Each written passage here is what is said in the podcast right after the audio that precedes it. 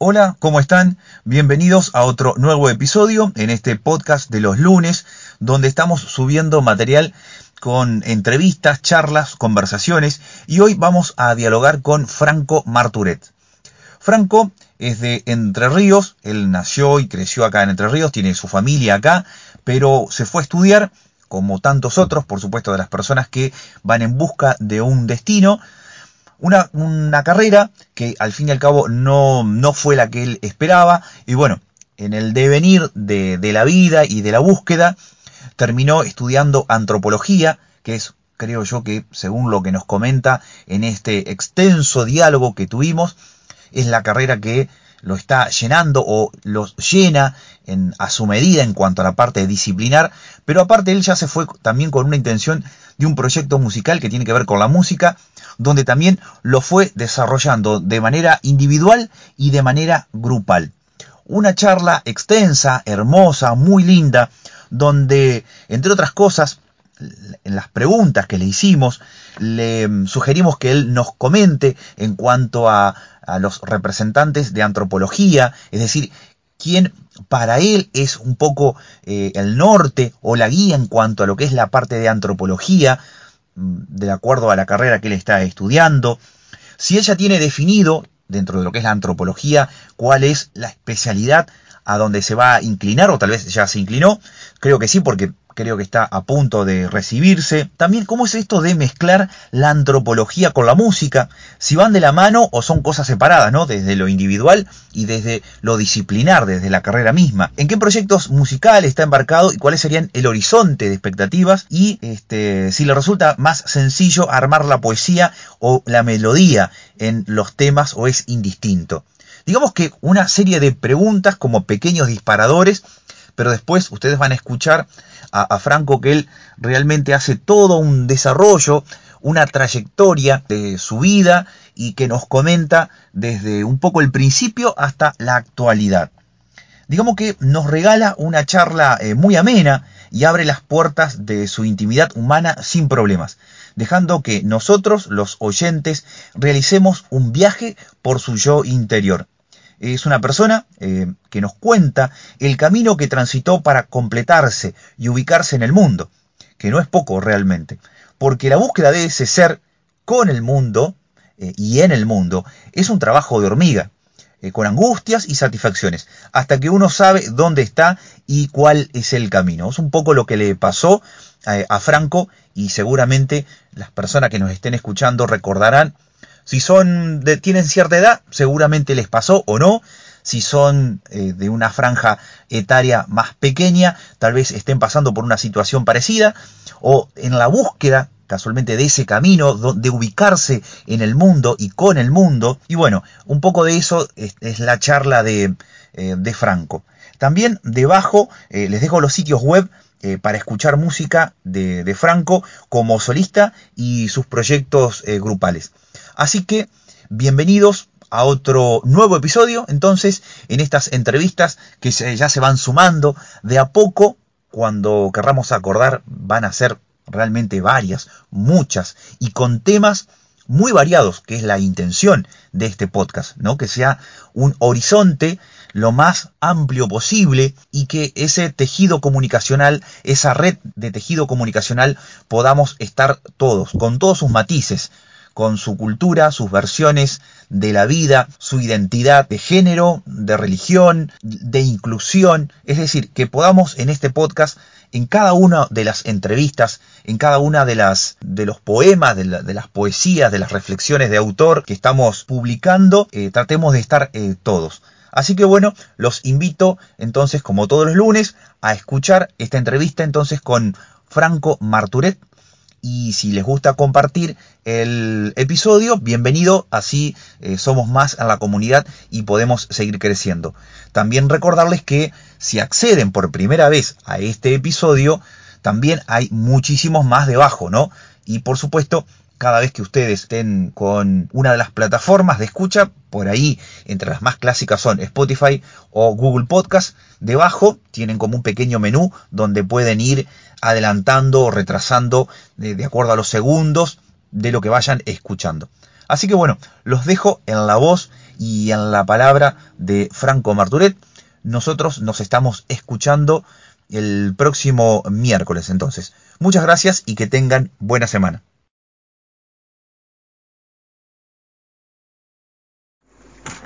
Hola Dardo, ¿cómo estás?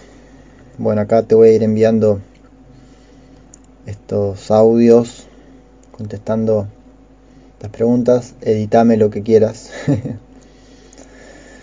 bueno. Bueno, mi nombre es Franco, Franco Marturet, el nombre que recibí de mi familia, nacido en Concordia, en Entre Ríos, en, en octubre de 1983. Me crié ahí en Concordia, hice la primaria y la secundaria y como cualquier chico de por ahí, viví ahí con como una infancia tranquila, quizá con algunas historietas o más bien historias de las familias que bueno, que son, me imagino que en todas las familias deben pasar muchísimas cosas, que, que, que mm, siempre dejaron como huellas a seguir y pequeños puntos que, cada tanto vuelven a aparecer y que conectan con la música y con la antropología. A mis 16 años tuve la posibilidad de irme de intercambio eh, a Alemania por seis meses y fue un, una experiencia muy rica, muy intensa, muy fuerte, de gran aprendizaje y de gran apertura a, otras posibilidades que están ahí en el mundo y que para quien creció en una ciudad que, era un pueblo y que ahora es más ciudad, fue un, una ruptura.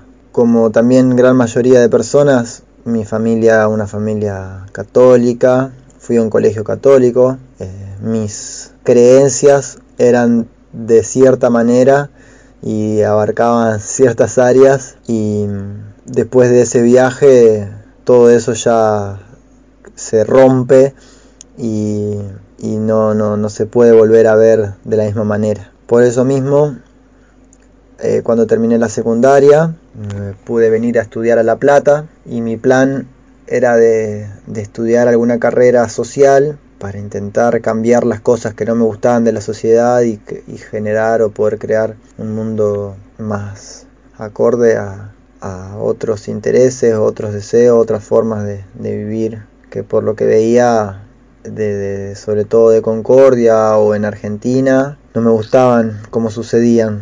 Eh, mi viaje de intercambio fue en el 2000 y terminé la secundaria en el 2001 o sea con la crisis económica el corralito toda esa época inolvidable eh, los 90 ahí criado en los 90 en los 80 justo 83 octubre del 83 creo que para esa época fue que volvió la democracia. O sea, yo creo que para ese, ese mes inclusive, o por esos, por esos días estaba terminando la dictadura en Argentina y es algo que no la viví directamente, pero sí fue como una sombra que, estaba a mis espaldas mientras crecía. Se hablaba medio con miedo, la gente que, que la nombraba cuando se nombraba, ¿eh? porque no se nombraba siempre, era como una cosa oscura que, que nadie quería, nadie quería hablar. Bueno, me vine a antes de, perdón, antes de irme a, a, estudiar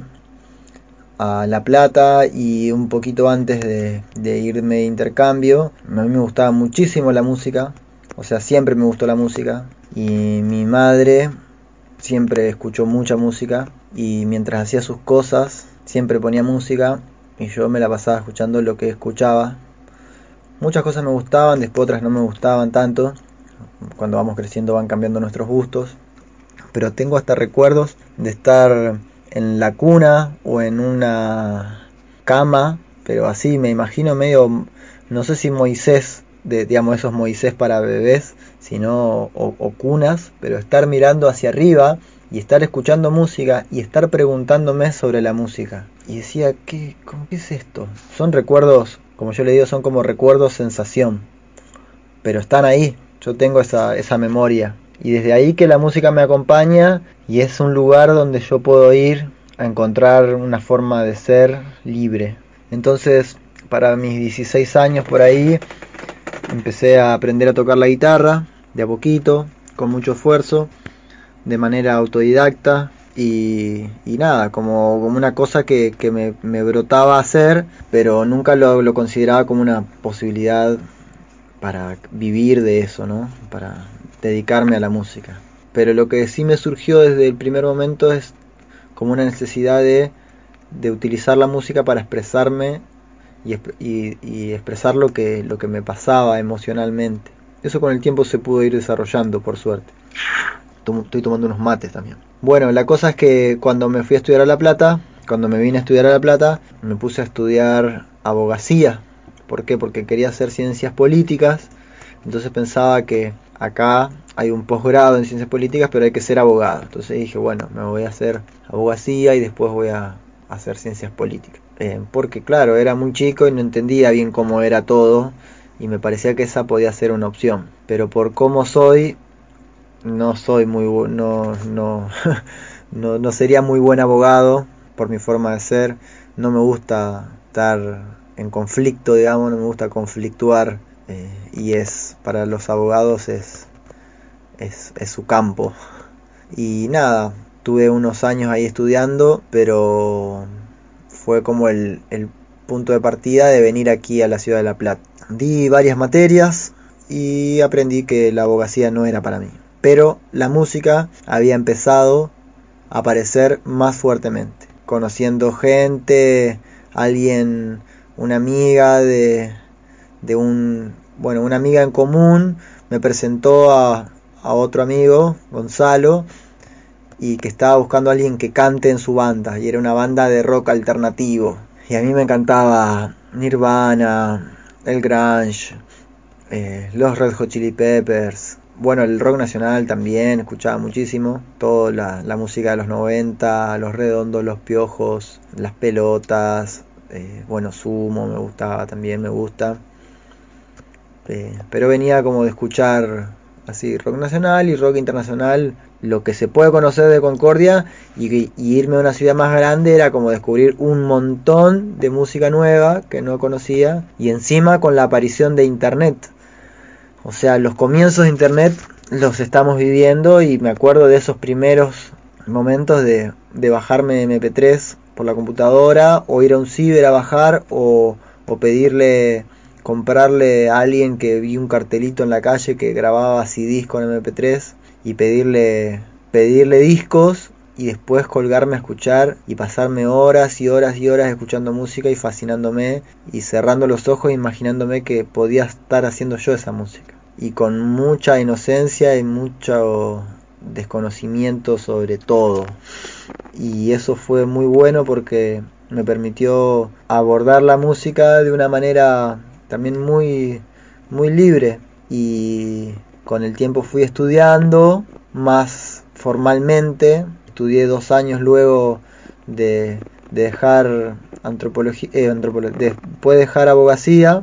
Estudié un par de años en un instituto de música. Todavía acá en La Plata no estaba la carrera de músico popular estaba la carrera de composición y dirección orquestal, carreras de 8 o 9 años y nada, estudié dos años en un instituto acá, no me gustó tampoco como aprendí, me estaba costando mucho lidiar con las instituciones educativas, me pasó lo mismo en derecho y fue como bueno, ya fue, no voy a estudiar nada, trabajaba, trabajaba en un ciber a la noche y hacía música. Armé mis primeras bandas, eh, primero con estos amigos nos llamábamos Vorágine y después de unos años dejamos de tocar y con uno de ellos seguí tocando y junto a otro amigo de Concordia que se fue a estudiar allá a La Plata, Marcelo, lo invitamos y conocí a otro amigo que tocaba la batería y armamos una banda que se llamó Gran Cuervo y ahí tocamos como 10 años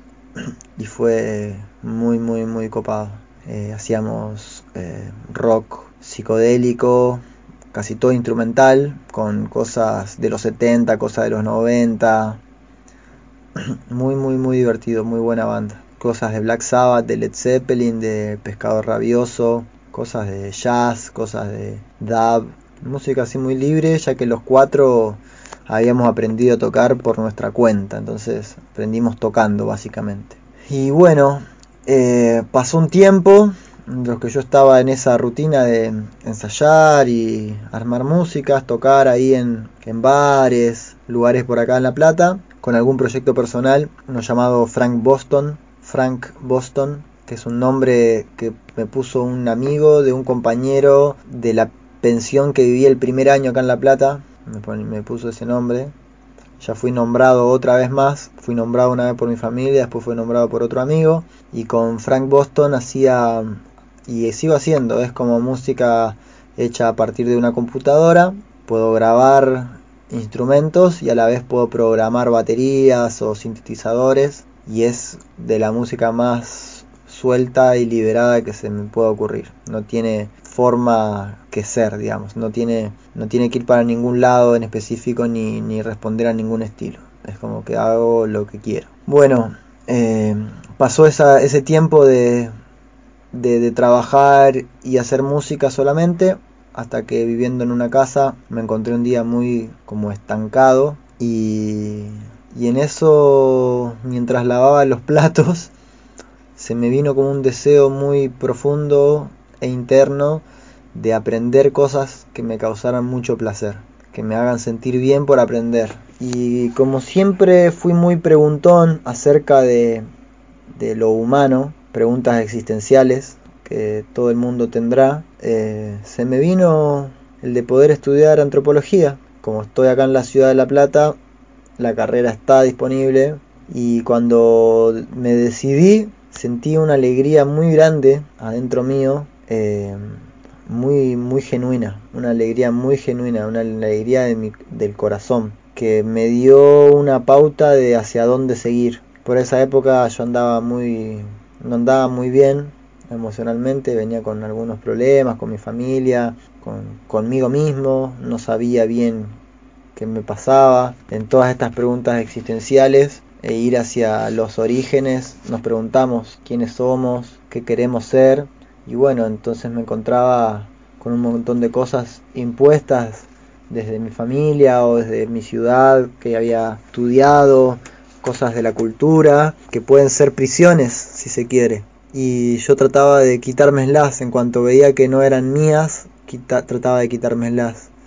Y eso también fue muy, esa transformación fue muy dolorosa también. Pero como todo es un gran aprendizaje. Bueno, entonces en el 2010 empecé a estudiar antropología. Tenía de referencias a, a Jorge Rodríguez, que lo conocía porque era el papá de un amigo de la escuela, que estudió acá también en La Plata, o sea que compartimos los primeros años de estudio, los compartimos acá con Tomás, Tomás Rodríguez. Fue una, una época muy linda, eh, su hermana estudiaba antropología, no sé si se recibió, pero Jorge fue un gran antropólogo y arqueólogo que era científico del CONICET y trabajaba, trabajó en Estados Unidos en el Smithsonian Institute eh, y vino acá para tratar de aportar algo a, al país donde él nació y se crió y, y compartir parte de sus conocimientos y, y, él era una referencia, sin conocer mucho su trabajo, ¿no? Pero sabía que él había estado estudiando. Y los últimos años en Concordia yo hacía feria de ciencias y él estuvo ahí medio trabajando, coordinando en la provincia, estuvo coordinando proyectos educativos y científicos. Esto sería por el eh, 98, 99, 2000, por ahí. Después otros representantes de antropología en Entre Ríos no conocía, un tío mío, eh, José Luis Sack, que, que, es un antropólogo mm, aficionado. Era otra referencia que tenía, pero no conocía muchos antropólogos. Pero me imaginaba que era como una carrera bastante completa, donde se veía cuestiones sociales, como también cuestiones naturales, como cuestiones históricas, que incluye la arqueología.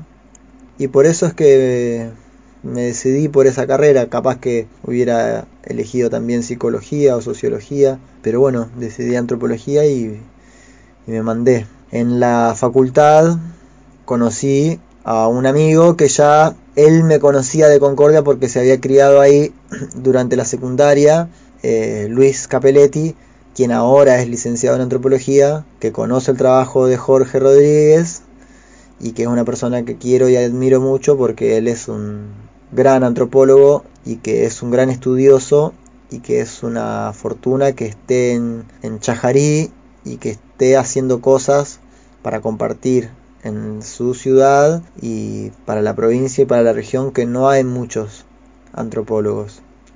Hay un par, hay algunos, pero, pero no, no sé si hay muchos proyectos donde le estén dando cabida, digamos.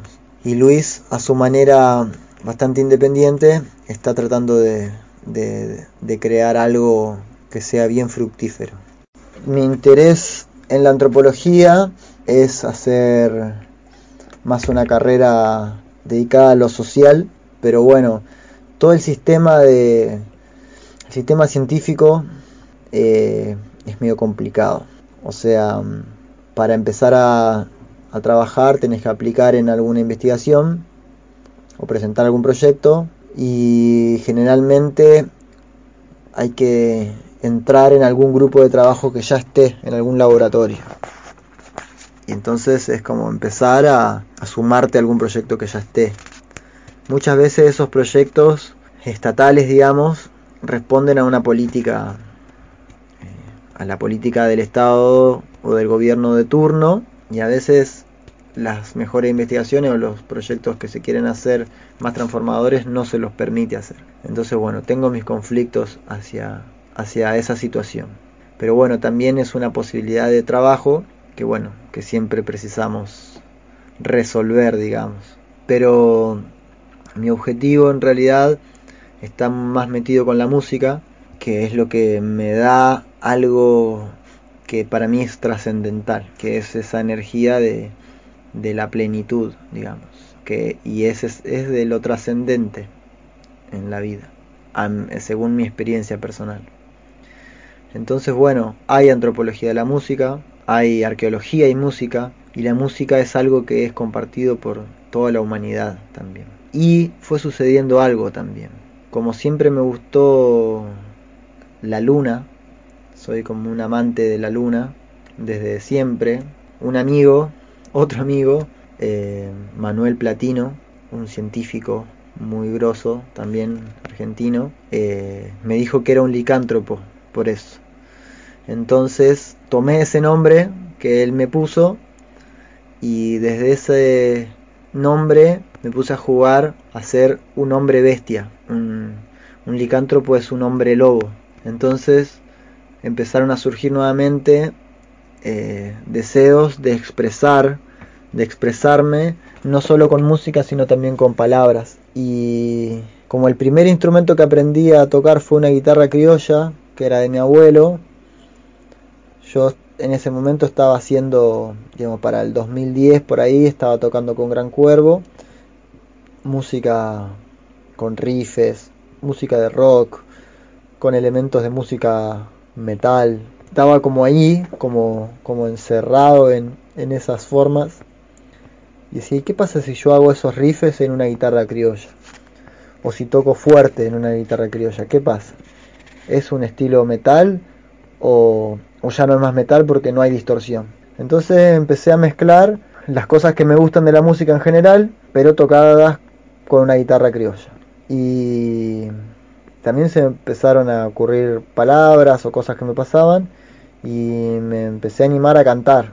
Al principio muy tímidamente, pero con el tiempo se fue soltando a expresarme más cantando. Y hoy disfruto muchísimo y me hace muy bien y se fue desarrollando mucho más ese aspecto de la escritura y desde el canto y de los estilos musicales también porque de esa impronta de, de, crear desde una guitarra criolla tener la posibilidad de, de grabarle más cosas eh, se expande la música.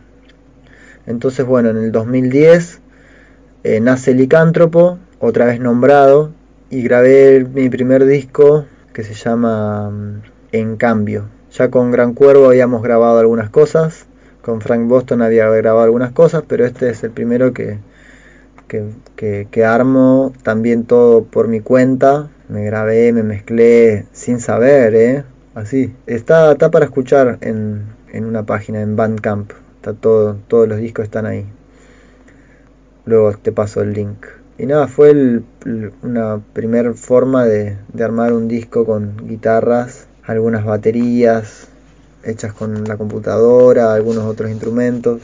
Me gustó mucho esa experiencia. Después eh, fueron años así tumultuosos acá en La Plata, 2010, 2011, 2012.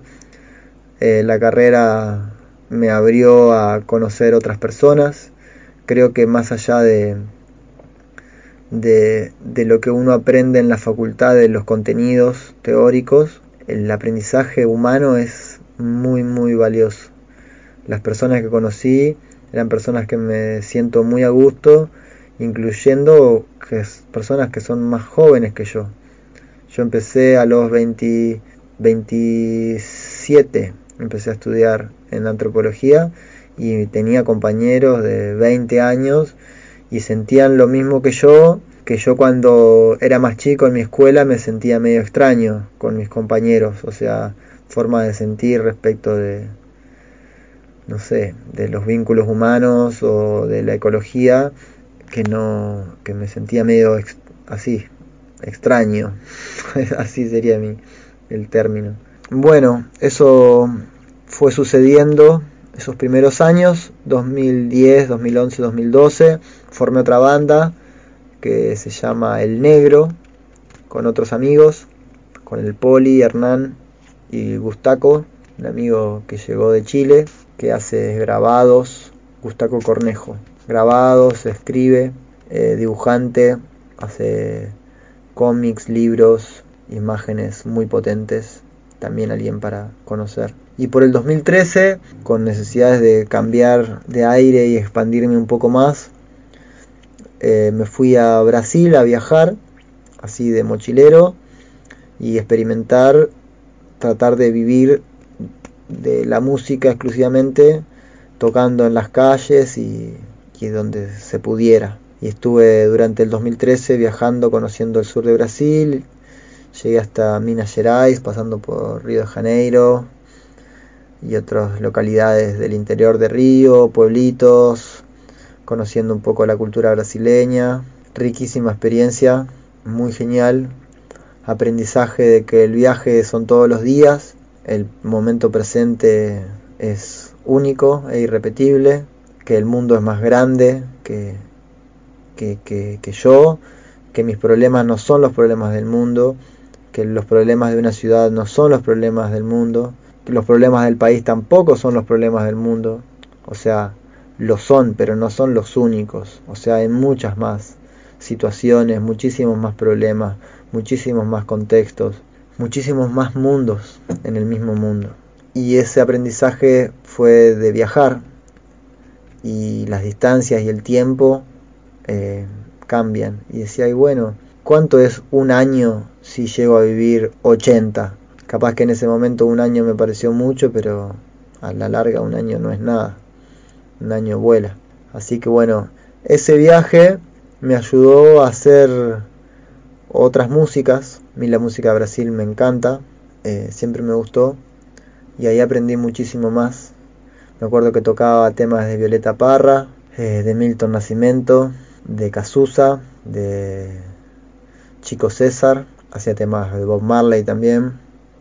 Todo el mundo le gusta Bob Marley en Brasil. Y ahí conocí un montón de gente, tocaba en la calle, tocaba en restaurantes, en bares, centros culturales. Hermosísima experiencia, hermosísima. Con todo eso trabajoso que era vivir sin nada y haciendo música, fue un, un gran aprendizaje. Y empezaron a aparecer otras músicas con otras melodías que no me permitía porque venía de un campo que era el rock y el rock era de música pesada y me salían cosas mucho más melódicas y me salían palabras como mucho más esperanzadoras y, y yo decía, digamos, tenía un conflicto identitario, tonto, pero era un conflicto identitario y a la vez decía, bueno, pero esta música pulsa muy genuinamente, así que voy a dejarla salir. Y así salió, salieron varias canciones que luego, a mi vuelta por Argentina, la grabé en un disco que se llama Puente. Y se llama Puente porque fue el puente a muchísima más música, a despegar así de maneras de hacer las cosas y en confiar más también en, en mí. Siempre tuve muchas adversidades que, que, que trascender, desde mi familia que no quería que haga música, no es que no quieran, pero siempre están queriendo que haga otra cosa porque lo veían como un hobby y para mí la música siempre fue lo que llenó más todo, mi espíritu sobre todo. Y bueno, siempre como también se me dio por componer mis propias músicas, también me encontré con muchas adversidades por, porque mucha gente esperaba ir a lo conocido, a lo seguro, que, a ver, no, cantame, haceme un cover. Los lugares donde se podía trabajar, casi todos querían covers. En Concordia, en La Plata, en todos lados. Entonces tenía que luchar contra eso. Y entre todo este viaje personal, digamos, siempre pude tener una computadora más o menos cerca y siempre me pude grabar. Entonces también aprendí a producirme, a grabarme. Desde lo primero mmm, bien sencillo con un micrófono de, de que traía la placa de sonido, ese de Windows, hasta después tener cositas mejores, instrumentos más copados, pero aprender sobre los programas de grabación, eh, aprender a mezclar y hasta ahora actualmente grabar a otras personas y producir a otras personas. Así que es un reviaje muy genial que no lo cambio por nada, pero bueno, me trajo, me trajo hasta aquí. En esto de, de, mezclar la antropología y la música, me resulta que la antropología es muy expansiva en cuanto a, a cambiar visiones del mundo. O sea, mis propias visiones se iban abriendo, se iban rompiendo mientras estudio antropología, mientras conozco del mundo extraño a mí. Pero a la vez me conecta con lo compartido, con, con la humanidad, con la humanidad toda que, que no se diferencia tanto por detalles culturales. O sea, esas diferencias a veces son muy superficiales o, o, están basadas en otros aspectos que también son humanos, que son, no sé, las mezquindades, los odios, los rencores, las ignorancias en el sentido de, de desconocer la historia y, y a veces odiamos a alguien porque alguien nos dijo, pero no conocemos que capaz que prove, provenimos de ese lugar, digamos, o de esos pueblos, como creo que sucede hoy en día en nuestro país, que no conocemos suficiente nuestra historia como para generar tantas divisiones. Y bueno, como licántropo me proponía hacer músicas que no hablaran solo de mí, que pudieran hablar de cualquier persona y que cualquier persona pudiera cantarlas, sea de cualquier lugar, de origen, de cualquier género, de cualquier creencia religiosa, como trataba de, conectarme con, con la bestia humana que somos, algo animal y algo humano, algo racional tal vez. Y resulta que de esa manera me resulta mucho más placentera, más rica y más transformadora inclusive que, que el estudiar mismo. O sea, el expresarme a través de la música capaz que puedo expresar lo mismo que, que lo que estudié, digamos, que alguna temática que investigué y en una música me resulta mucho más fácil de, expresar que, que, en un paper. Y a la vez sabiendo que ese paper lo va a leer otro científico y no lo va a leer alguien eh, de un barrio. Y para mí todos esos saberes tienen que ser populares no tienen que quedarse en, en las élites de la ciencia. Eso es otra cosa que tampoco me gusta del, del ámbito científico. Entonces bueno mezclo bastante la antropología con la música conectan con dos lados distintos, uno mucho más intuitivo, que es lo musical, mucho más espiritual, y la antropología viene desde, desde algo mucho más racional, que a la vez es preciso abordarlo desde un lugar emocional, corporal, intuitivo, porque sabemos que esos conocimientos, por cómo se plantean, desde ese punto de partida epistemológico de un método científico y de una cultura occidental, tienen sus fallas también y han hecho mucho daño. O sea, es preciso poder abordar todos estos saberes científicos de una manera que trascienda lo racional, porque hay saberes más allá de eso, hay saberes del cuerpo, hay sentires que son mucho más valiosos que, cualquier pensamiento, o, o, tal vez más, eh, más queribles de, ser vividos, o que marcan pautas sobre cómo seguir un sentimiento, una emoción. Bueno, mientras trabajo y estudio y hago música, ya estoy pronto a recibirme, me quedan algunos finales, espero poder terminar a fin de este año. Con la música espero una vez recibido poder meterle más, más así, más dedicadamente a un estudio de grabación que tengo, pequeño, pero con deseos de que crezca más, producir más músicas de otras artistas y mis proyectos también. Actualmente estoy produciendo como licántropo. Estoy tocando en una banda de La Plata que se llama Cuco, que hacemos, viene del lado del rock y música experimental. Les compartiré por acá para que escuchen. Es una banda que tiene ya 15 años, muy de las mejores así de la ciudad a mi gusto. No porque toque yo, sino de, la música que me gusta escuchar. Es la que me resulta, es una de las que me resulta más interesante por su búsqueda musical, energética todo y, desde en vivo.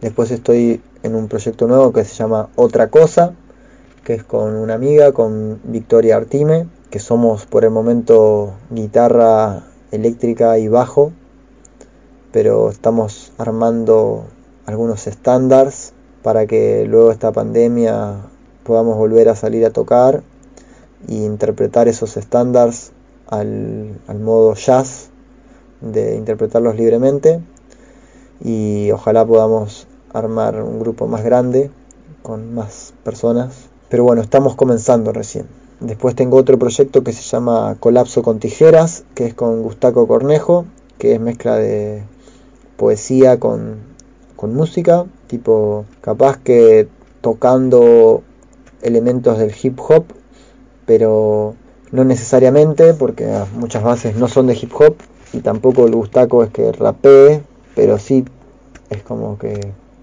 parafrasea y habla también. O sea, no necesariamente hace, ni siquiera a veces hace rima. O sea, es la búsqueda va por otro lado. Es un colapso con tijeras. Tratamos de armar algo quitando elementos. Armamos cosas y después le vamos quitando partes. Como todo es imprevisible, los horizontes y las expectativas son poder tocar más, poder viajar tocando por todo el país, por todo el mundo, que me inviten a tocar, que quieran escuchar la música que hago, poder grabar, poder producir, todo esto dentro de lo musical obviamente. Me encanta compartir música, me hace muy bien y sé que le hace bien a otras personas y por eso también es que me gusta. A mí me salvó la vida muchas veces y creo que lo puede hacer a muchas más personas. Agradezco, agradezco, es una de las cosas de la vida que más aprecio. A la vez tiene eso de que es inasible, no se puede atrapar fácilmente. Están los pajaritos, eh, alguien puede cantar, te pueden quitar todo, pero puedes seguir haciendo música con tu cuerpo. Eh, se puede bajar música gratis de internet, o sea, eh, la música circula, por eso es tan poderosa como también soy un artista independiente y autogestivo, voy al ritmo que puedo, me ayudan un montón de personas que me invitan a, charlar, como vos Dardo, eh, o algún programa de radio, pero bueno, tengo que hacer prácticamente casi todo yo y con otras personas que se, se sumen a trabajar de esta manera, digamos. Nunca hubo, nunca hubo sponsors o alguien del Estado que venga a querer eh, promover producción de música. Muchas de estas cosas que, que, están ahí funcionando, que se ven, que se escuchan en las radios, eh, son parte de, estructuras que vienen hace un tiempo y que, que van más allá de lo musical. O sea, muchas veces eso que suena no quiere decir que sea la música más copada, sino que es la música que está dentro, son las personas que están dentro de esa estructura haciéndola funcionar de esa manera y, y hay muchas cosas que, que, mucha gente no está de acuerdo o no quiere hacer o hay intereses que no, que no corresponden con, con los propios y bueno, por eso elijo esta forma. Y algo que aprendí en Brasil era confiar en la música, que la música haga su trabajo. Yo tengo que ponerme a hacer la música, conectarme con lo que siento, ponerme a tocar y después quien escuche va a sentir y va, va a recibir. No puedo hacer nada con eso. No puedo controlar si le va a gustar o no. Eso no es parte de mi trabajo.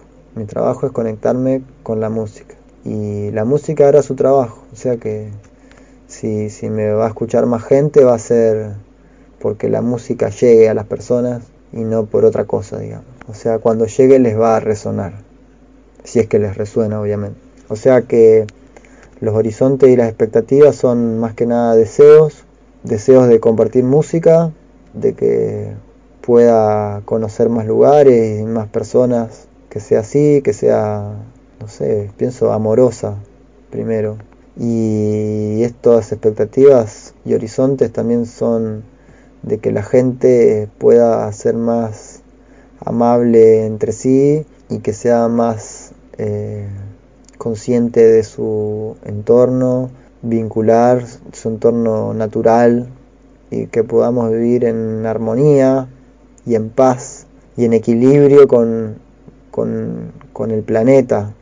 Ese es otro horizonte y expectativa muy grande y por eso también me la juego desde la música porque la música a mí me genera eso.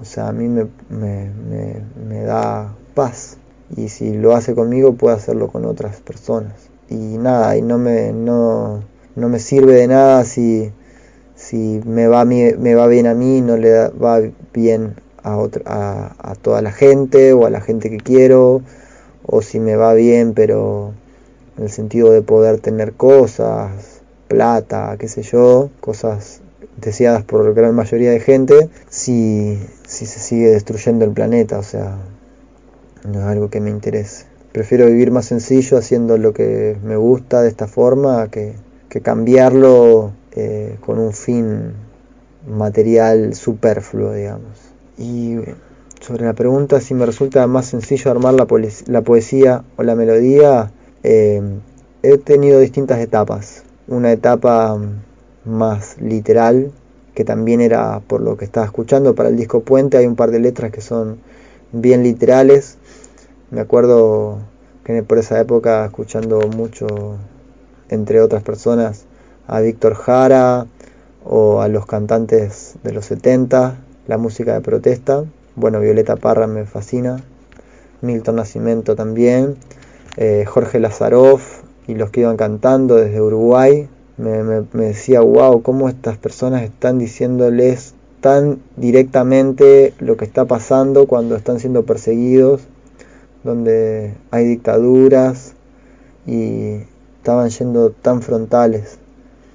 Pero después empecé a, salirme de ese lugar para jugar más con la poesía, pero siempre conectando con lo sencillo, tratando de, de hacer algo muy chiquito, pero que a la vez sea muy potente, que toque a una situación bien mundana o bien cercana, como algo que puede pasar en una casa, pero que a la vez conecte con toda la humanidad. Ese es un desafío que me propongo. Y eso, de que las letras puedan ser cantadas por cualquier persona. Eh, me resulta mucho más sencillo hacer una música y armar una, una letra que escribir un paper.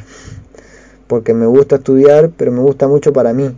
Y, y me gusta compartir lo que sé pero siempre que sea para la gente, no para, para eso, como había dicho antes, para un grupo de elite que, que puede entender eso. Me parece que todos los saberes son para compartirse. Y está bueno todo lo que está sucediendo con, con estos, eh, estos cambios planetarios a nivel global, digamos, que nos criamos o crecimos en una cultura de egos. Y eso tal vez vaya cayendo. Y tiene que ver con que antes los pueblos originarios hacían un arte colectivo, sea, capaz que todas las personas, todas las familias se juntaban a pintar o a, o a trabajar o a, o a hacer, eh, pienso, cerámicas o tejidos y los hacían en comunidad. No había la figura artística destacada. Y eso es lo que, lo que vemos de Hollywood. La superestrella. Y es, se muestra como eso, eso deseable, eso admirable. Pero tal vez eso no, no siga más. Y está bien, porque esa persona tan brillante musicalmente tal vez sea, no sé, una persona detestable con sus actitudes hacia las otras personas, qué sé yo. Esa cultura de egos no nos ha llevado por buen camino. Y bueno, ¿qué más puedo agregar? Grabé después del disco Puente, salieron, a ver, me voy a fijar. Hice 1, 2, 3, 4, 5, 6, 7, 8, 9 discos más desde el 2016 hacia acá. Todos de Licántropo, y en el medio grabé algunos de Frank Boston, grabé algunos del Negro, grabé con Cuco, o sea, fue toda una época muy prolífica que aún continúa, pero ahora como estoy en el proceso de terminar la carrera quiero meterle más a eso, aunque a principio de año, hace un mes y medio, en realidad no a principio de año, pero hace un mes y medio salió un disco que se llama Vivir Decir, un disco cortito de 15 minutos que grabamos con un amigo, Luis Bauman, que me propuso hacer algo juntos, otro cantautor de San Miguel o Polvorines por ahí, Gran Buenos Aires, que toca hace bastante tiempo, hace como 20 años ya que tiene sus proyectos musicales, y me invitó a hacer algo juntos y grabamos ese disco y decíamos, ¿qué música vamos a hacer? Todavía no era la pandemia, ¿eh? pero ya conscientes de problemas ambientales decíamos, bueno, yo quiero que esta música no contamine, que, que no tenga efectos colaterales, que pueda, la pueda respirar. Y bueno, de ahí va, de ahí va esa música, como es la música que queremos.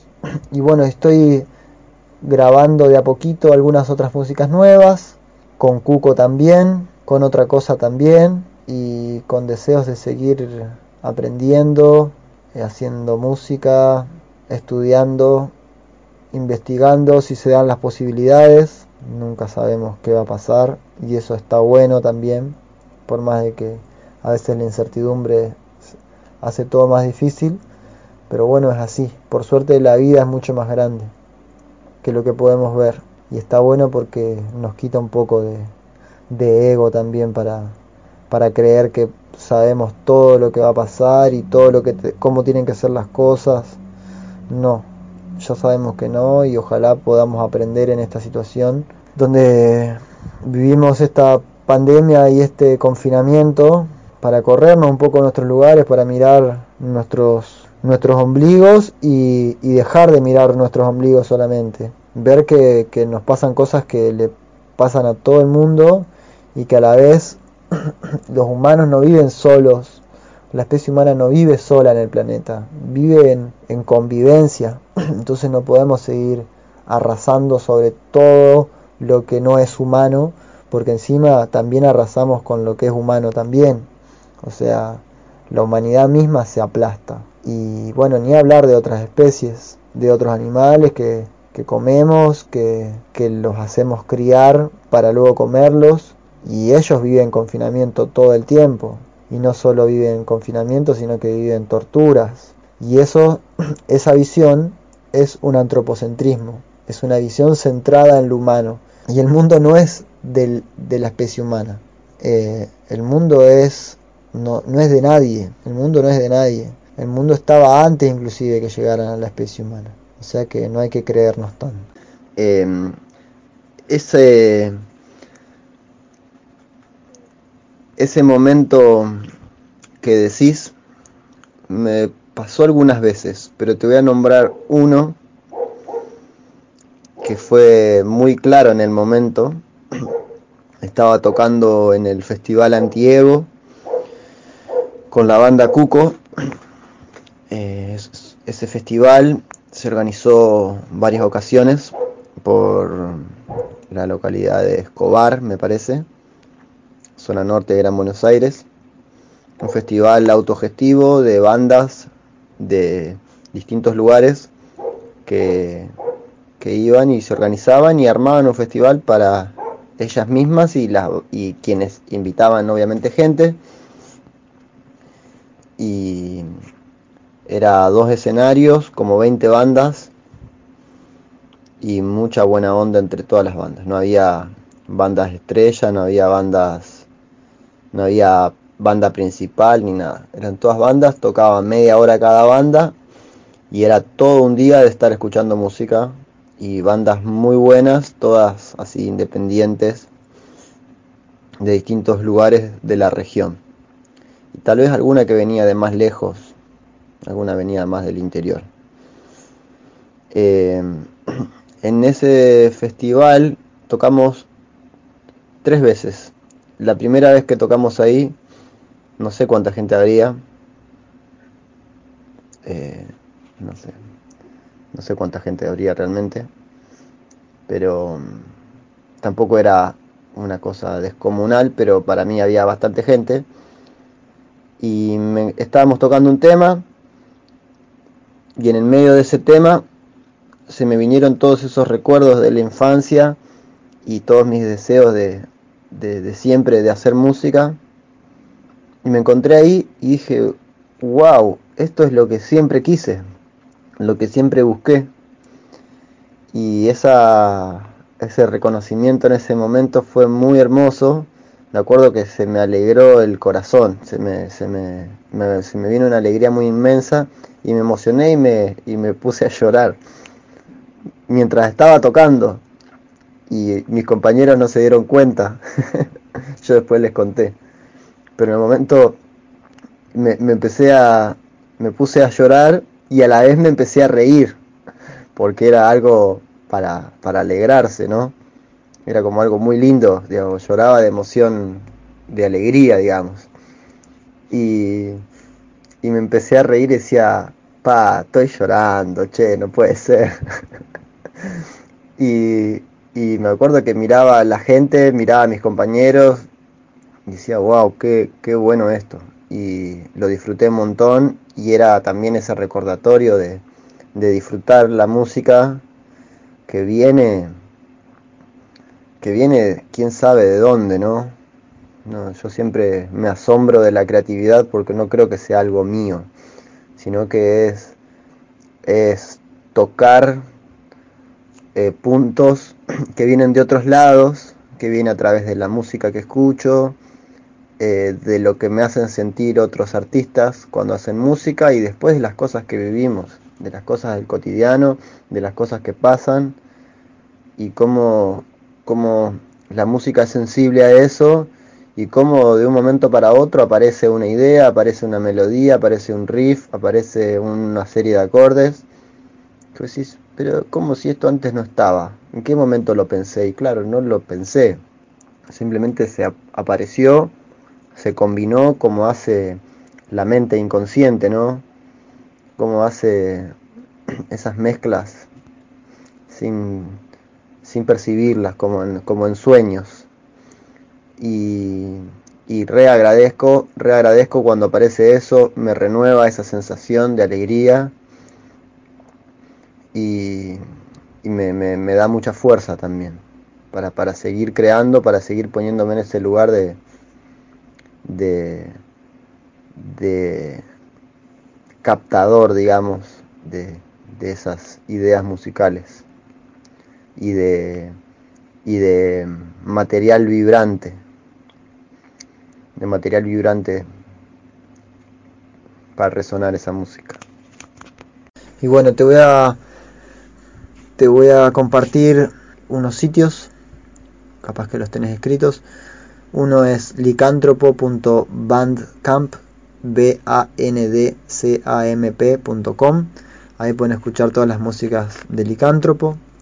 En Frank Boston, Frank con K, F R A N K, Boston con B larga, .bandcamp.com. Pueden escuchar las músicas de Frank Boston una página también de Bandcamp donde subo todos los trabajos que estoy haciendo en la jardinería flotante, que es un espacio de grabación y de producción musical que tengo acá en mi casa, en Tolosa, en La Plata. Pueden escuchar estos discos de Licántropo de Frank Boston y de otras músicas, artistas que estoy produciendo actualmente y fueron desde el 2017 que vengo haciéndolo otros cantautores, todos con sus particularidades, con sus originalidades de la ciudad de La Plata o de interiores, proyectos muy genuinos y sinceros. jardineriaflotante.bandcamp.com eh, Cuco pueden escuchar en Cuco Música, bandcamp.com. Eh, muchas de estas músicas se pueden escuchar en Spotify, en YouTube, en casi todas las plataformas virtuales. Está todo para escuchar ahí. Espero no olvidarme nada. Eh, muchas gracias Darío por invitarme a participar. Me pareció muy copada la actitud y la invitación. Y gracias por darme el espacio para, para contar un poco lo que hago. Y bueno, que se pueda escuchar por allá por, por Entre Ríos, por las tierras hermanas. Y nada, tengo muchas ganas de ir por allá a tocar. Me debo me debo varios toques. He tocado algunas veces en Concordia, pero bueno, hay que remar mucho. Ojalá pueda ir por, por otros lugares también, encantadísimo. Te mando un abrazo.